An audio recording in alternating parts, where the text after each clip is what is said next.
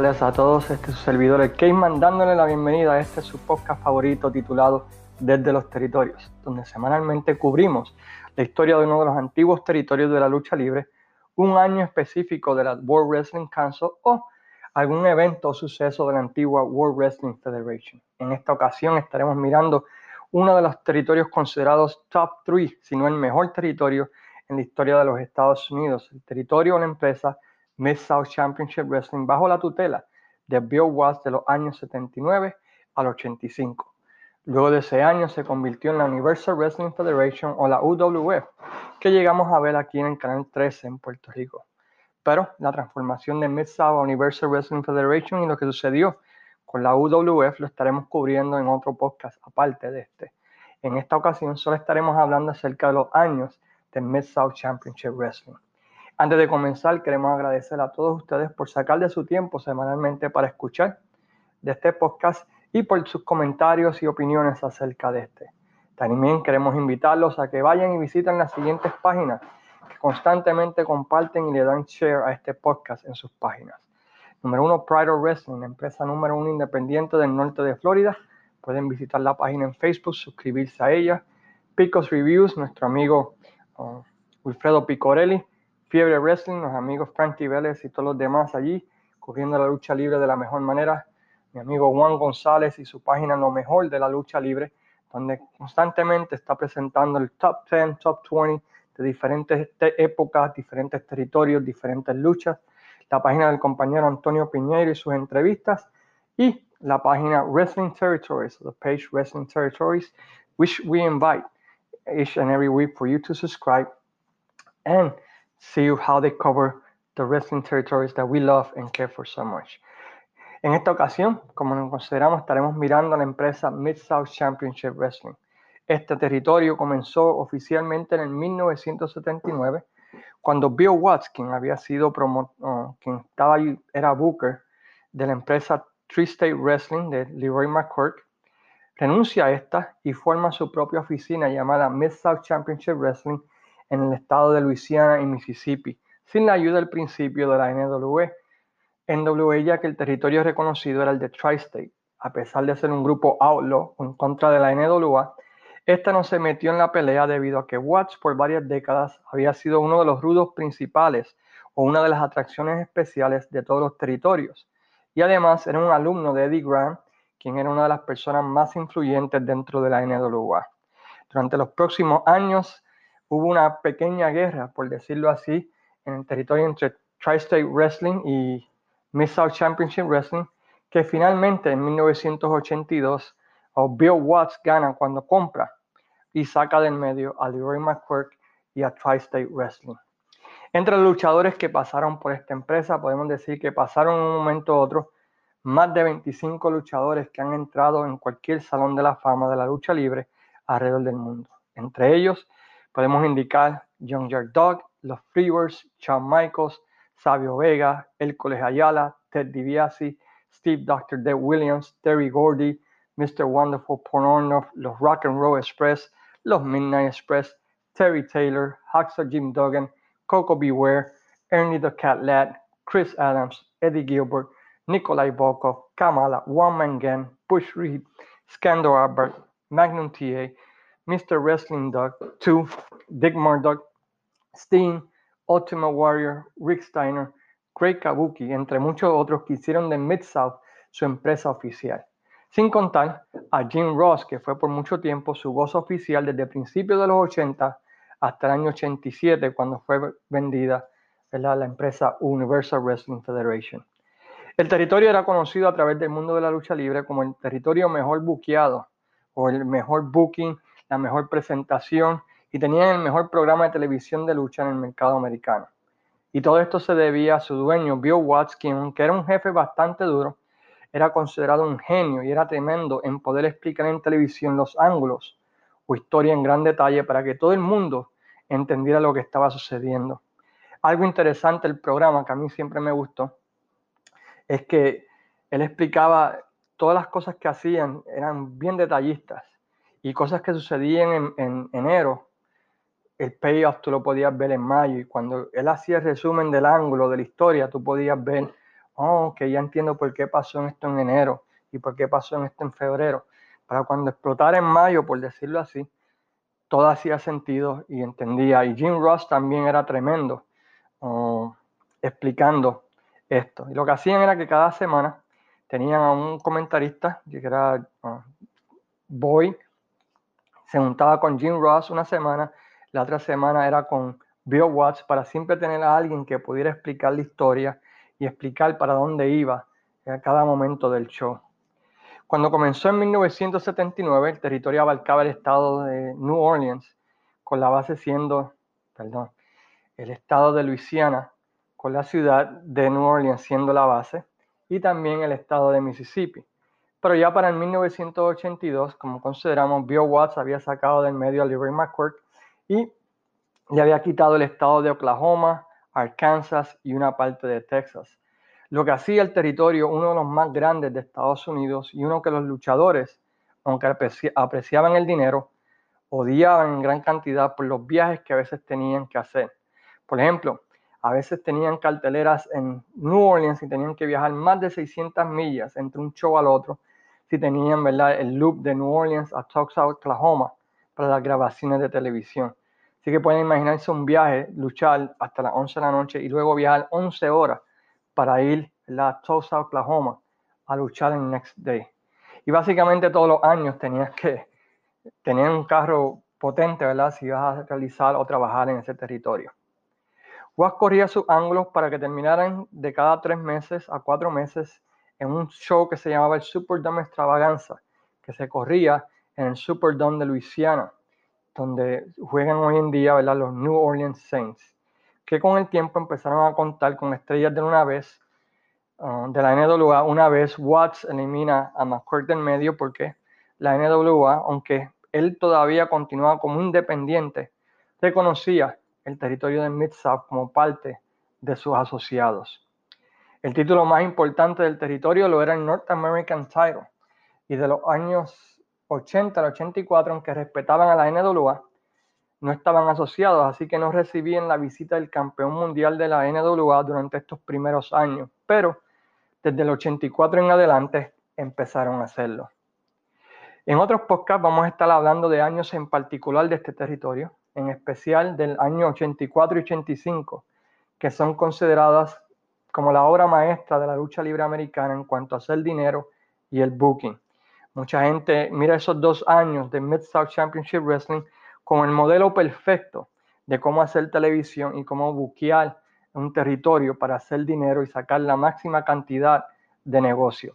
Lo bueno de esos años 84 y 85 es que se pueden ver en YouTube semana por semana. Ambos años están completos en YouTube. Pueden ir a YouTube y buscar Mid-South 1984 y pueden ver todos los shows desde enero del 84 hasta diciembre del 85, semana tras semana. Y podrán ver, como este servidor y como muchos otros, por qué consideramos a Mid-South uno de los territorios más interesantes, más importantes y por qué los ángulos a la historia de ese territorio eran tan interesantes y hacían del programa uno de los mejores programas de televisión en toda la historia de la lucha libre.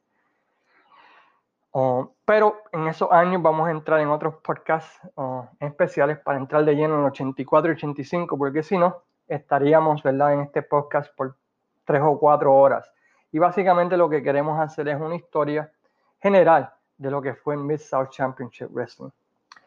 La estrella máxima del territorio, desde 1979 a su salida inesperada del territorio en agosto del 84, lo fue The Junkyard Dog, quien era el rey de Luisiana, con un apego de la fanaticada parecido al de Carlos Colón, Hulk Hogan, y quien hasta el día de hoy es recordado por los New Orleans Saints al usar frases del luchador como Who that thing they gonna beat that dog. Solo que la parte de dog la cambiaron por Who that thing they gonna beat the Saints. John Dog fue el primer luchador afroamericano en los Estados Unidos que era el babyface número uno o el técnico número uno de cualquier compañía en los Estados Unidos. Y esto se debió en gran manera a Bill Watts, quien lo buscó de una forma en que en el área del sur de los Estados Unidos, este fuera aceptado como tal luchador.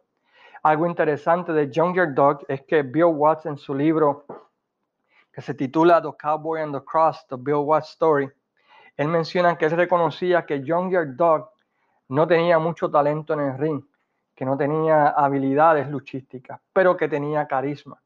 Y lo que él hizo fue que le puso la cadena, le puso la canción, ¿verdad? De oh, Another One Bites the Dog, Another One Bites the Dog, y lo presentó de una manera que la gente pudiera identificarse con él. Las luchas eran cortas, inclusive él despide a Ernie Ladd como Booker en 1980, cuando Ernie Ladd en una lucha frente al Super Destroyer pone a, a The Junkyard Dog a luchar por 20 minutos a un empate, básicamente exponiendo al Junkyard Dog, lo que nos en gran manera Bill Watts, que en esa misma noche despidió a Ernie Ladd por no proteger a Junkyard Dog. So, básicamente, Junkyard Dog luchaba 5 a 10 minutos, básicamente, ¿verdad? Pues un bro, donde no tenía que lucir técnico. Todo luchador que luchara contra él tenía instrucciones de elevarlo y ponerlo para de esa manera crear una superestrella. Y la realidad es que Junkyard Dog fue una superestrella por esos cinco años, de una manera que se puede comparar con Carlos Colón, con un Jerry Lawler y Hulk Hogan en cuanto a vender taquillas, especialmente en la ciudad de New Orleans, donde había una gran, una gran población afroamericana que semana tras semana llenaban, ¿verdad? El New Orleans Arena y llenaban el Superdome cada tres o cuatro meses para de esa manera apoyar a este luchador que fue John Dog. El feudo que puso en el mapa a Young Dog y a Mix South fue el famoso Blind Angle en 1980, donde los Freebirds, luego de una lucha, ciegan a Young Dog y todo parecía indicar que jamás volvería a ver y que jamás podría volver a luchar, lo que causó gran consternación entre la fanaticada del territorio de Mid-South. Fue bien parecido a la historia de Abdul y Carlos que hicieron. Y bueno, Puerto Rico básicamente se la robó de allí. Y en entrevista tras entrevista, semana tras semana, Bill Watts indicaba en televisión que las cosas no se podían, no se veían bien, que las cosas no podían mejorarse, que Doc no iba a poder ver, que lamentablemente nunca iba a poder ver a su hija recién nacida debido al acto que habían hecho los Freebirds, enseñando en televisión, inclusive a la bebé, que no podía ver a su papá y él y John Dog actuando, malo, pero actuando, ¿verdad? De que no podía ver a, su hija, a su bebé, de que no sabía qué iba a hacer, porque lo único que sabía hacer era luchar libre. Y esto llevó a que legítima, legítimamente gente quisiera matar a los Freebirds, quienes tuvieron que empezar a tener escoltas dentro y fuera del ring, porque la gente realmente se creyó el ángulo y creía que, ¿verdad? que John Dog no iba a poder ver. Como era de esperarse, finalmente John Dog hace su regreso y en agosto 2 de 1980 se enfrenta al líder de los Freebirds, Michael Hayes, en una lucha enjaulados y encadenados ante un récord de asistencia en el Superdome que duró por más de, eh, de 40 años hasta WrestleMania 30. Y, esa noche 30.000 personas vieron a Dog derrotar a Michael Hayes. Durante los próximos años, Junkyard Dog tuvo feudos básicamente parecido al estilo de Carlos Colón el booking de Carlos Colón y Hulk Hogan. Traían un monstruo de afuera, traían un luchador. Junkyard Dog se lo limpiaba luego de dos o tres luchas principales, sacaban a este, subían a otro. Básicamente, ¿verdad? El, mismo booking que tenía Carlos Colón y Hulk Hogan por mucho tiempo. y fue efectivo, especialmente en las ciudades grandes del territorio de Mid-South. Algo bueno que hacía Watts es que además de Doc, presentaba diferentes tipos de lucha para que de esa manera, en ciudades donde todavía existía cierto racismo, la gente pudiera apoyar a Dog y, ir a las carteleras. Y esto hizo del territorio, como consideramos, uno de los territorios más fuertes y uno de los mejores buqueados en los Estados Unidos. Otro feudo famoso que ocurrió en esta época de Mid-South fue en el año 1982 cuando Ted DiBiase, The Million Dollar Man, que llegamos a conocer en la WWE, quien había sido pareja de John Yard Dog por más de un año y con quien habían ganado títulos en Norteamérica en pareja y con quien había tenido feudos y habían peleado mano a mano por mucho tiempo, traiciona a The Younger Dog dejándolo tendido y comienza el feudo que ve a ambos batallar en todo tipo de lucha y vio la creación del famoso grupo de rudos de Mid-South, The Rack Pack, para competir contra Dark. Y básicamente Ted DiBiase llegó a ser esa figura principal ruda del territorio por los próximos años y traía luchadores para hacer parejas con él o para competir contra Jungle Dog mientras Ted DiBiase hacía otro tipo de cosas. Esto no significa que el territorio siempre fue exitoso. En el año 83 vio a Mid-South pasar por un mal año en términos de taquillas, ya que por alguna razón u otra los ángulos o historias no estaban conectando, la gente estaba cansada de ver las mismas tipos, tipos de lucha, ya que era un territorio considerado como un territorio de brawlers, territorio De, de, hombres grandes, que, de monstruos que, que, venían y peleaban. Esto llevó a que Bill Watts fuera a Memphis y hablara con Jerry Jarrett para pedirle ayuda para ver cómo podía cambiar las cosas en el territorio. Jerry Jarrett va junto a Bill Dundee al territorio Mid-South y luego de una semana entienden o encuentran la razón por la cual el territorio está teniendo bajas en asistencia, a pesar de que el programa sigue teniendo buenos ratings. Dundee le dice a Bill Watts que le hace falta lollipops, término que era usado en ese tiempo para referirse a mujeres o muchachas al territorio. El concepto es que si atraes a las jóvenes y a las mujeres, atraes a los papás, atraes a los novios y aumentas la casa de esa manera porque tienes a las chicas en el territorio. Esto llevó a que hubiese un intercambio de talento entre Memphis y Mid-South Wrestling, incluyendo el que Watt soltara un poco el booking y se lo delegara a Bill Dundee En, el booking del territorio. El cambio pues vio a Mid-South enviar a Rick Root, a King Kong Bundy y este, Memphis enviar a los Rock and Roll Express los Midnight Express y a Bill Dundee al territorio. Algo inteligente que hizo Bill Watts es que le pidió a Bill Dundee que no fuera luchador durante el año 84, sino que fuera simplemente Booker. Y le pagó extra para que de esa manera Bill Dundee, quien había sido una estrella de taquilla en Memphis, pudiera aceptar este término. Y eso llevó a que Bill Dundee básicamente cambiara la manera de presentar el producto de una manera increíble y llevó a dos años de gloria para el territorio de Mid-South.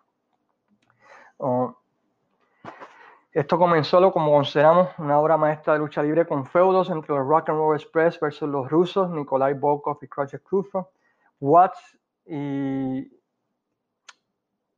um, los Midnight Express contra Mr. Wrestling 2 y Magnum TA, usando la historia de que Mr. Wrestling 2, el veterano, uh, toma a Magnum TA, quien era un, un novato, un rookie, y lo toma bajo su ala y empieza a entrenarlo para de esa manera ambos juntos conquistar el título en parejas de Norteamérica. Esto lleva un increíble ángulo entre los Midnight Express y Mr. Wrestling 2 Magnum TA que corre todo el territorio cuando los Midnight Express le ponen, ¿verdad? Este, parecido a lo que hizo Jesse Barr con Super Médico en Puerto Rico, donde le pone este, plumas y lo pone como una gallina y esto pues llenó las casas pero una de las historias más interesantes fue el Last Stampede de Bill Watts. Bill Watts oh, se había retirado ya del ring como luchador y en un ángulo que, o una historia que tomó varias semanas, se envuelve en un feudo con Jim Cornette y los Midnight Express. Todo comenzó cuando los Midnight Express le regalan un bizcocho o un pastel a Jim Cornette y los Rock and Roll Express vienen y le hunden la cara en este, ¿verdad? Humillando a Jim Cornette y Bill Watts y los comentaristas empiezan a burlarse de, lo que sucedió y empiezan a enseñar el video ah, constantemente y ellos riéndose de lo que sucedió a Cornette. Cornette sale en televisión y dice que quiere hablar con Bill Watts y dice que su mamá le pagó a los abogados para que de esa manera, ¿verdad? Pues no enseñen más ese ángulo y que si lo enseñan, él iba a demandar a, Mid-South Championship Wrestling y mientras hacía esto, él seguía tocando a Bill Watts en el pecho. Bill Watts pues usa palabras que no se usarían hoy en día llamando básicamente mariposa o llamando homosexual a Jim Cornette de que no es hombre y que si lo tocaba de nuevo, este Watts le iba, le iba a dar una bofetada. Jim Cornette sigue empujando al diablo hasta que finalmente Watts le mete una bofetada que se escuchó en China. Esto llevó, ¿verdad? Pues a que la próxima semana los Midnight Express atacaran a Watts, este, dejándolo tendido. Y esto lleva a que Bill Watts uh, vaya en busca de la ayuda de un luchador desconocido, un luchador ¿verdad? que había aparecido en Mid-South Championship Wrestling en ocasiones especiales, específicamente cuando los Young Jack Dog perdió una lucha de, de retiro, ¿verdad? O que tenía que retirarse del territorio por 90 días para viajar a los diferentes territorios de la NWA, o, ¿verdad? Cuando sucedía algo que Young Jack Dog perdía, pues aparecía la figura de Stagger Lee, quien no era más que Young Jack Dog bajo una máscara. Y por las próximas semanas, tú ves a Bill Watts tratando de convencer a Stagger Lee de que haga pareja contra él, contra los uh, Midnight Express. Y una historia simple, ¿verdad? Como esa, hasta que finalmente Stagger Lee acepta y hace pareja con Bill Watts, quien sale de retiro para enfrentarse y enseñarle una lección a los Midnight Express en una serie de luchas que se llamó The Last Stampede. Y esto recorrió todo el territorio, culminando en una lucha en el Superdome, donde más de 26 mil personas con un gate de 176 mil dólares vio, vio a Bill Watts y a Stagger Lee derrotar a los Midnight Express y de una vez y una por todas buscar la revancha. Luego de esto, los Express se movieron a pelear con una pareja que llegó a ser sus enemigos por los próximos cuatro años, los Rock and Roll Express, estableciendo récord de asistencia en la mayoría de las ciudades del territorio con toda clase de lucha, incluyendo una lucha de andamios para finalizar el año 1984. Otro ángulo que salió durante ese tiempo fue el ángulo de maestro versus estudiantes. Anteriormente le habíamos dicho que Bill Watts, perdón, que Mr. Wrestling 2 había adoptado, por decirlo así, a Magnum TA bajo su ala para ayudarlo. Pero Magnum TA poco a poco se fue convirtiendo en un luchador súper popular con las fanaticadas, con las mujeres, lo que causó el celo de Mr. Wrestling 2, quien traiciona a este y se envuelve el feudo, ¿verdad? De maestro contra estudiante, pero con el maestro traicionando al estudiante. Creo que también lo vimos en Puerto Rico, pero no estoy seguro con quién fue que lo vimos. Llevando un tremendo feudo de sangre entre ambos. En agosto del 84, John Jack Dawkins había sido la estrella al principio del territorio de 1979 al 84. No se presenta en una cartelera para revelarse después que había filmado con la WWF, comenzando la búsqueda de la próxima estrella afroamericana del territorio.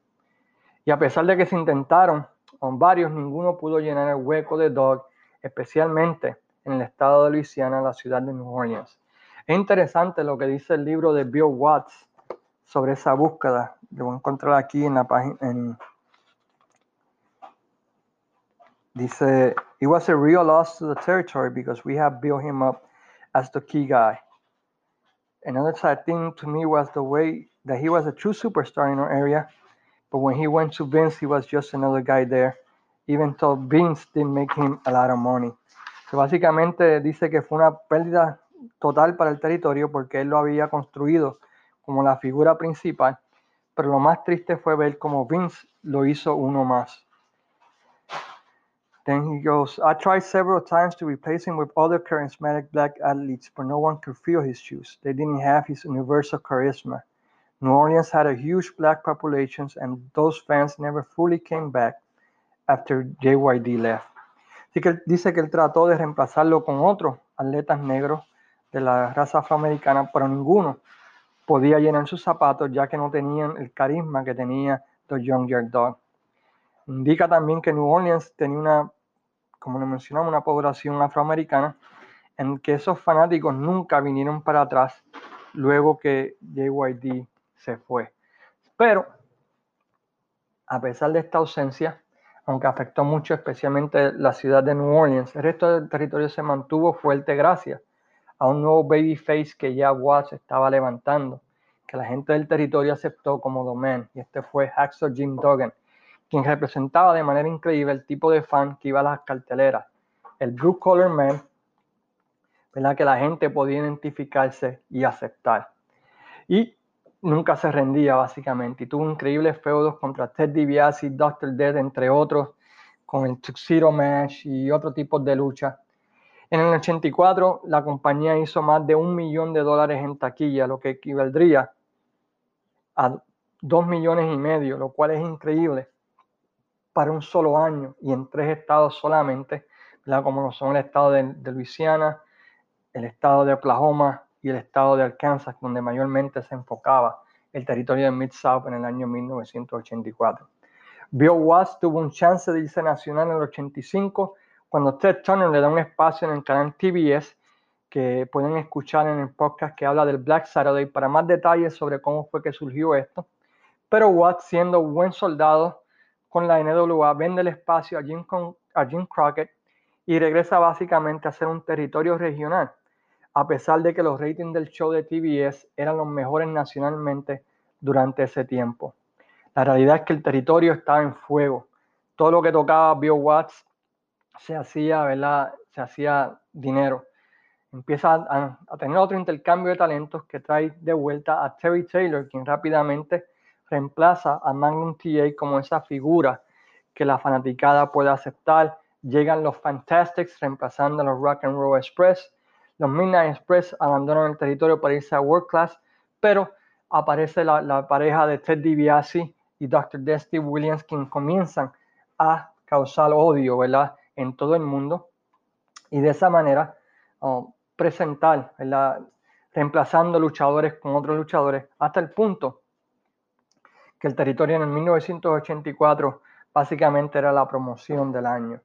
Jim Ross empieza a tomar un rol más de de Booker y conseguir espacios de televisión en diferentes canales de los Estados Unidos, lo que llaman syndication, que comienza a traerle más dinero a la compañía y de esa manera pues Bill Watts comienza poco a poco a competir contra WWF en el área del sur. Si pueden notar, la WWF trató de entrar a ese territorio con John Yard Dog como hizo en el territorio de la AWA durante ese tiempo, pero lamentablemente no tuvo el éxito, ¿verdad? ya que Jim Ross y Bill Watts hacían carteleras de fan appreciation, cargaban las carteleras con luchas fuertes el mismo día que cargaba, ¿verdad? Pues la WWF en ese territorio.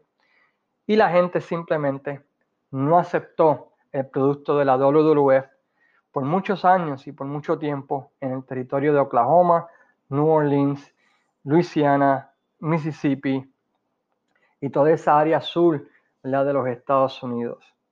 Durante ese tiempo, Bill Watts también empieza a correr cartelera junto a Paul Bosch en el territorio de Houston y tiene un intercambio de talento y semanalmente, ¿verdad? Pues, o mensualmente, pues el talento de Mid-South Championship Wrestling luchaba junto a las carteleras grandes de Paul Bosch en el territorio de Houston, lo que causó serios problemas porque la filosofía de Bill Watts como Booker era que el territorio tenía que permanecer real, que lo que se vendía tenía que ser legítimo, que lo que se presentaba tenía que tener lógica. Y esto era algo, ¿verdad? Pues que lamentablemente, pues Paul Bosch no lo veía así. Paul Bosch lo veía más como entretenimiento, entretenimiento deportivo, que tenía que tener un poquito de todo, que tenía que tener un poquito de show, que tenía que tener un poquito de malabares y todo esto, lo que llevó, ¿verdad? Pues poco a poco a que tuviesen problemas hasta que finalmente, ¿verdad? Pues en el año 85, Bill Watts no se diera tanto, ¿verdad? Usar el talento, ¿verdad? del territorio de Houston. Y eso nos lleva, ¿verdad? A lo que fue el año 85. El año 85, como consideramos, continuó con una buena presentación de televisión. Tenían en el principio del año lo que era el contrato con TBS.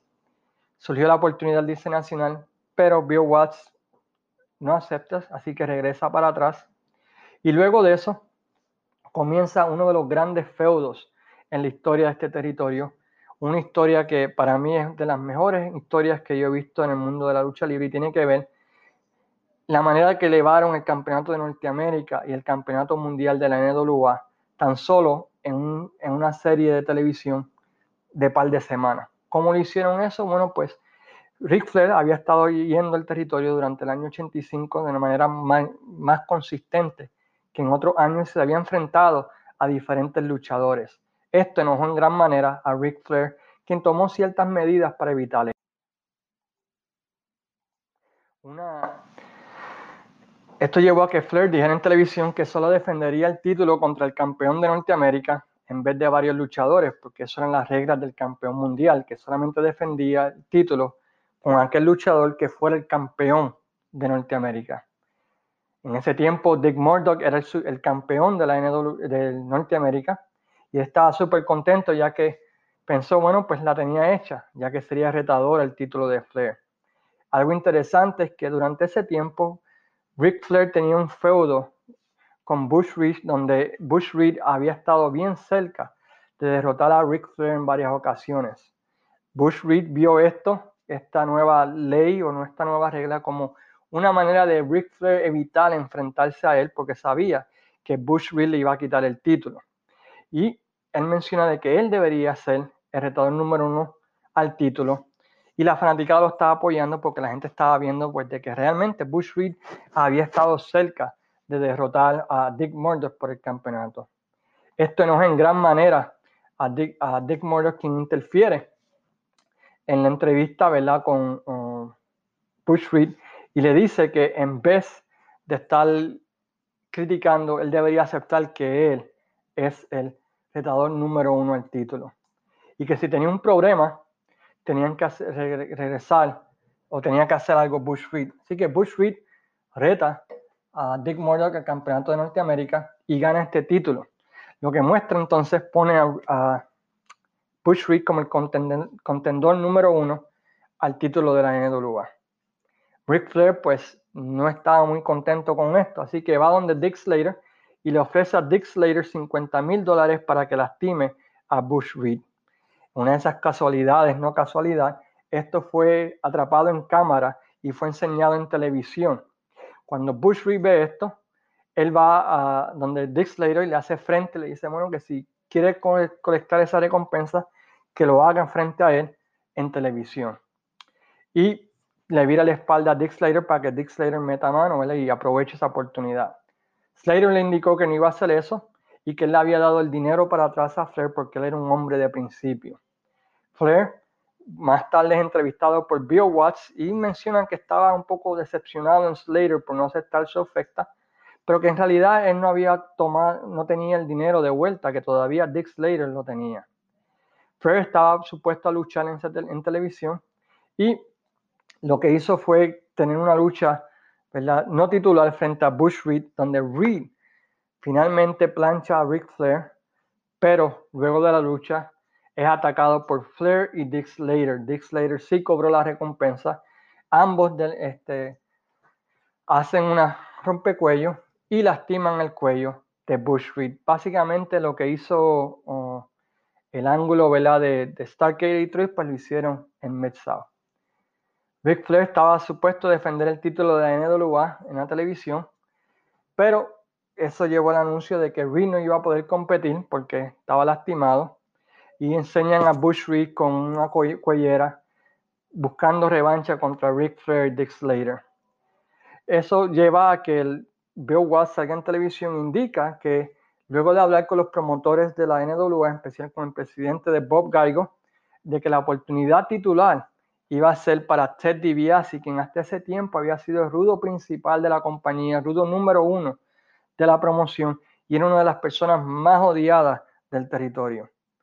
Was indicó que la razón es porque Ted DiBiase nunca había recibido una oportunidad por el título del mundial y que Ted DiBiase había esperado por más de un año para recibir esta, esta oportunidad y ¿verdad? Pues dice que Ted DiBiase sería la persona indicada. Luego de esto, pues introducen a Ric Flair y introducen a Ted DiBiase para esta lucha titular que sería en el programa de televisión.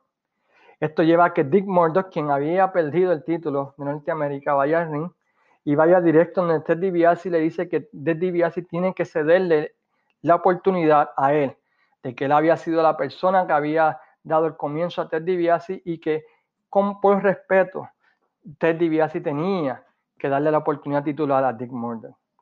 DiBiase, ¿verdad? Dice que respeta a Dick Murdoch, que lo, que lo, lo aprecia, pero que él nunca había recibido una oportunidad titular, que algunos hombres habían esperado toda su vida para recibir una, y que él iba a aceptar esa oportunidad titular.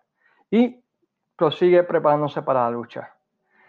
Cuando esto sucede, Murdoch ataca violentamente a Ted DiBiase, saca a Ted DiBiase fuera del ring, le mete contra el, ring post y le hace un, ¿verdad? I mean, DiBiase saca un montón de sangre hasta el punto, ¿verdad? Que se ve increíble en televisión. Y esto lleva, ¿verdad? Que Dr. Dead, que también era rudo, vaya a ringside y ayude a Ted DiBiase a la espalda. Y Flair, ¿verdad? Pues sale hablando con los promotores y le dice, pues, que parece que se va a ir para la casa sin tan siquiera sudar. Durante la próxima hora, tanto Jim Ross como Watts comienzan a dar updates o dar este, noticias sobre la condición de Ted DiBiase. Parece que DiBiase había sufrido una lesión grave y que parece que no iba a poder luchar. Watts admite que DiBiase en realidad está seriamente lastimado y que los doctores habían aplicado, ¿verdad? Pues este, las vendas y toda a su lección, pero que a pesar de eso, DiBiase quería luchar. DiBiase dijo que él había esperado un año por esa oportunidad titular y que no le iba a dar la oportunidad a Ric Flair de salirse con la suya y no tener que enfrentarse a él. Que no quería esperar otro año más para esperar por su oportunidad.